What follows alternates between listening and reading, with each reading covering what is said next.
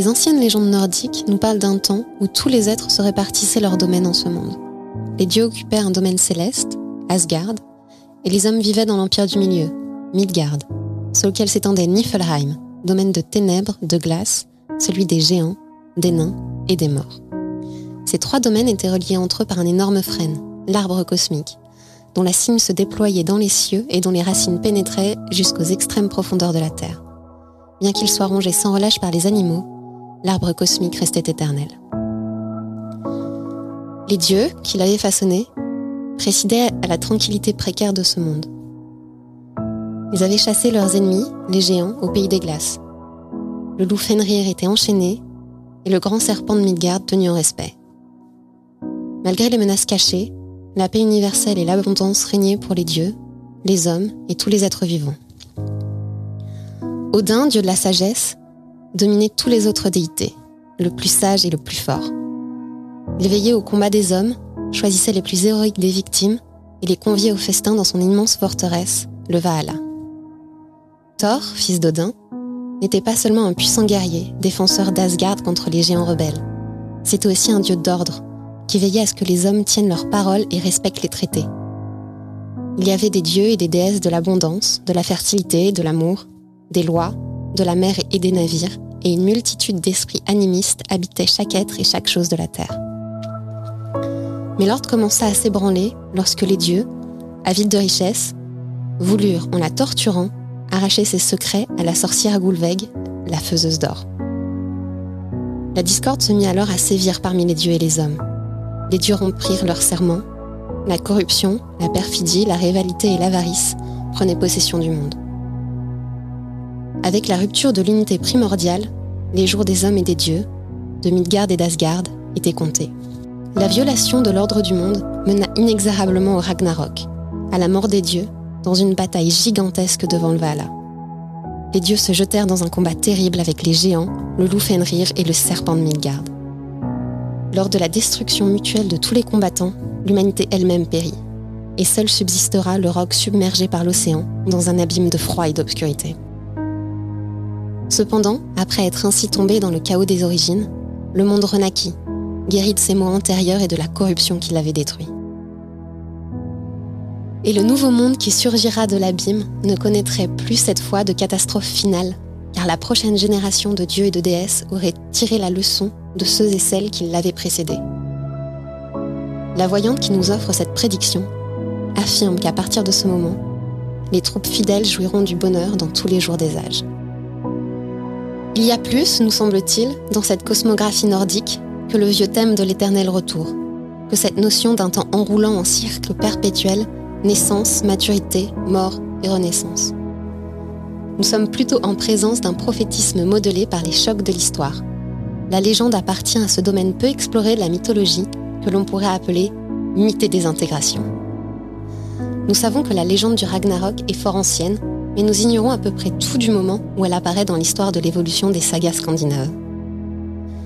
Le christianisme, avec ses promesses de récompense éternelle, est, on le sait, parvenu chez les peuples scandinaves plus tard que chez les autres grands groupes ethniques d'Europe occidentale. Depuis longtemps, le contact avait été établi entre le nord païen et les marchands du sud. Lors des invasions normandes en Europe, les lieux sacrés du nord se couvrirent d'or profane et la course aux richesses romplit les liens du sang les hiérarchies fondées sur la vaillance cédaient le pas à des systèmes dans lesquels la richesse déterminait les privilèges. Clans et tribus se disloquaient. Les serments entre les hommes, ferment de l'unité de ce monde primordial, étaient bafoués. Et la fontaine magique, où s'abreuvait l'arbre cosmique, était obturée par les débris du négoce. Les frères affrontés se feront fratricides, se lamente la voyante. Les parents détruiront leur propre parenté temps de la foudre et du fauve avant que le monde s'effondre.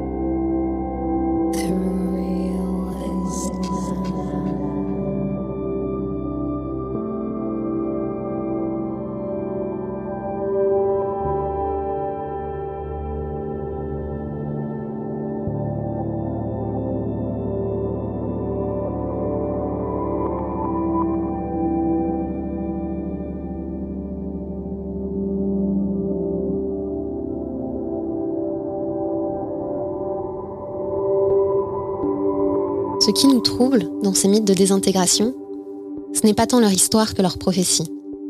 Tout comme les anciens Scandinaves, et plus encore peut-être à l'instar des hommes du Moyen Âge finissant, nous avons le sentiment que notre monde, lui aussi, s'effondre, dans ses institutions, sa culture, ses bases matérielles même. Qu'une ère nouvelle, paradisiaque, s'ouvre à nous, ou que nous soyons à la veille d'une catastrophe semblable au Ragnarok nordique, cela est encore incertain mais le temps du compromis entre passé et avenir dans un présent ambigu ne peut être que de courte durée. La tendance à la reconstruction et la tendance à la destruction sont, à notre époque, trop antagonistes pour autoriser une réconciliation. L'horizon social nous laisse entrevoir deux perspectives violemment opposées. D'une part, celle d'un monde rendu harmonieux grâce à une sensibilité écologique fondée sur la qualité de l'engagement vis-à-vis de la communauté, sur l'entraide et des technologies nouvelles. D'autre part, la terrible perspective d'un désastre thermonucléaire, quelle qu'en soit la cause. C'est ainsi que notre monde devrait connaître, selon toute apparence, ou bien des changements révolutionnaires de telle nature que les rapports sociaux et l'idée même que les humains se font de l'existence en seraient radicalement transformés, ou bien une apocalypse qui mettrait un terme au bail de l'humanité sur la planète. La tension entre ces deux perspectives a déjà ébranlé le moral de l'ordre social traditionnel. La période dans laquelle nous sommes entrés n'est plus celle de la stabilité, mais celle de la décadence des institutions. Partout augmente la désaffection à l'égard des formes, des aspirations, des exigences et surtout des institutions de l'ordre établi.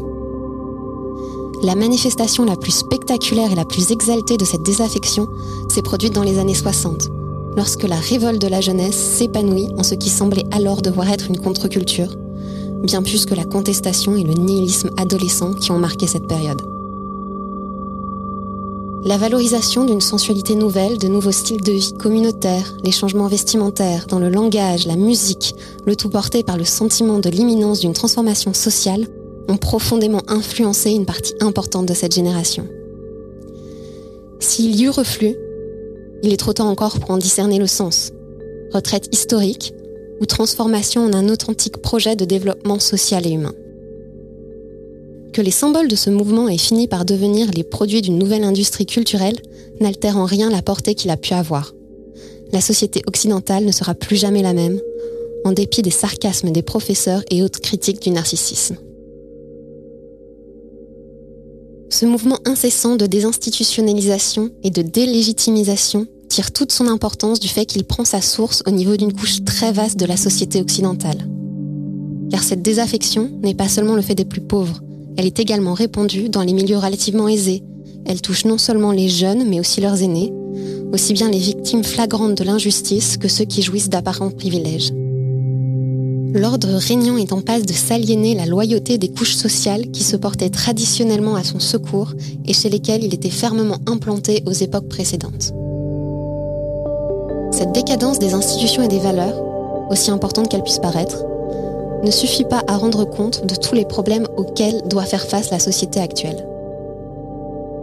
Compénétrant la crise sociale, une autre crise a surgi, directement liée à l'exploitation de la planète par l'homme la société en place est non seulement confrontée à l'effondrement de ses institutions et de ses valeurs, mais encore à celui de son environnement naturel. Ce problème n'appartient pas à notre époque uniquement. La sécheresse des étendues désertiques du Proche-Orient, berceau de l'agriculture et de l'urbanisme, témoigne d'une dilapidation humaine passée. Mais cet exemple fait pâle figure au regard de la destruction massive de l'environnement accomplie depuis l'époque de la révolution industrielle, et surtout depuis la fin de la Seconde Guerre mondiale. Les dommages infligés à l'environnement par la société contemporaine sont à l'échelle de la planète. Un nombre incalculable de livres ont été consacrés aux énormes pertes en sol productif enregistrées chaque année dans presque toutes les régions du globe.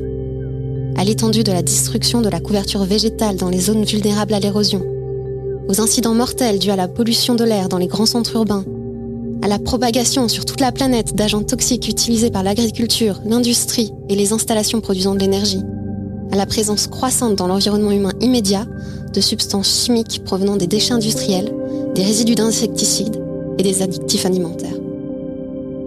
L'exploitation et la pollution de la Terre ont porté atteinte non seulement à l'atmosphère, au climat, aux eaux, au sol, à la flore et à la faune de certaines régions en particulier, mais aussi aux cycles naturels fondamentaux dont dépendent tous les êtres vivants.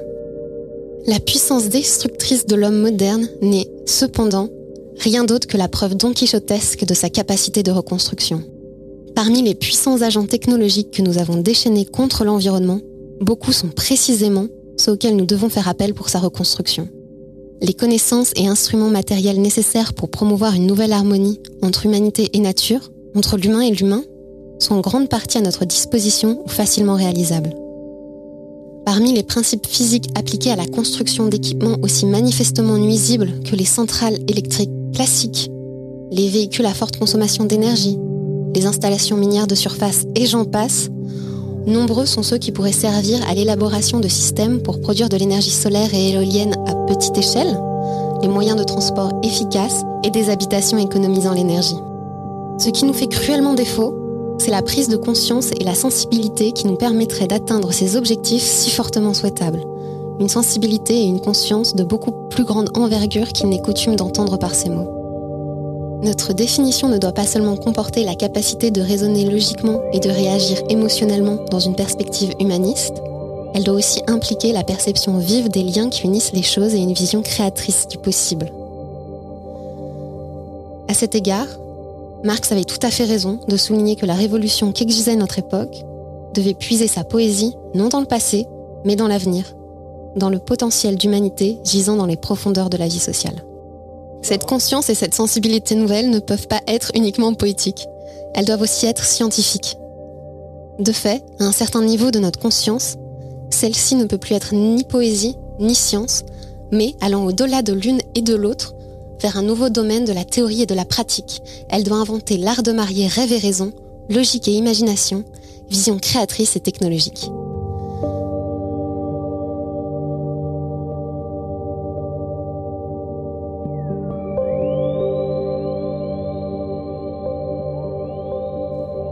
Nous ne pouvons rejeter notre héritage scientifique, c'est-à-dire revenir à une technologie rudimentaire et assez chaîne. L'insécurité matérielle, le labeur épuisant, la renonciation. Pas plus que nous pouvons nous laisser assujettir à celle du monde des machines, déshumanisées par la technologie, l'aliénation, la concurrence et le brutal déni des possibilités humaines. La poésie et l'imagination doivent s'intégrer à la science et à la technologie, car nous avons dépassé le stade d'une innocence pouvant se nourrir exclusivement de rêves et de mythes.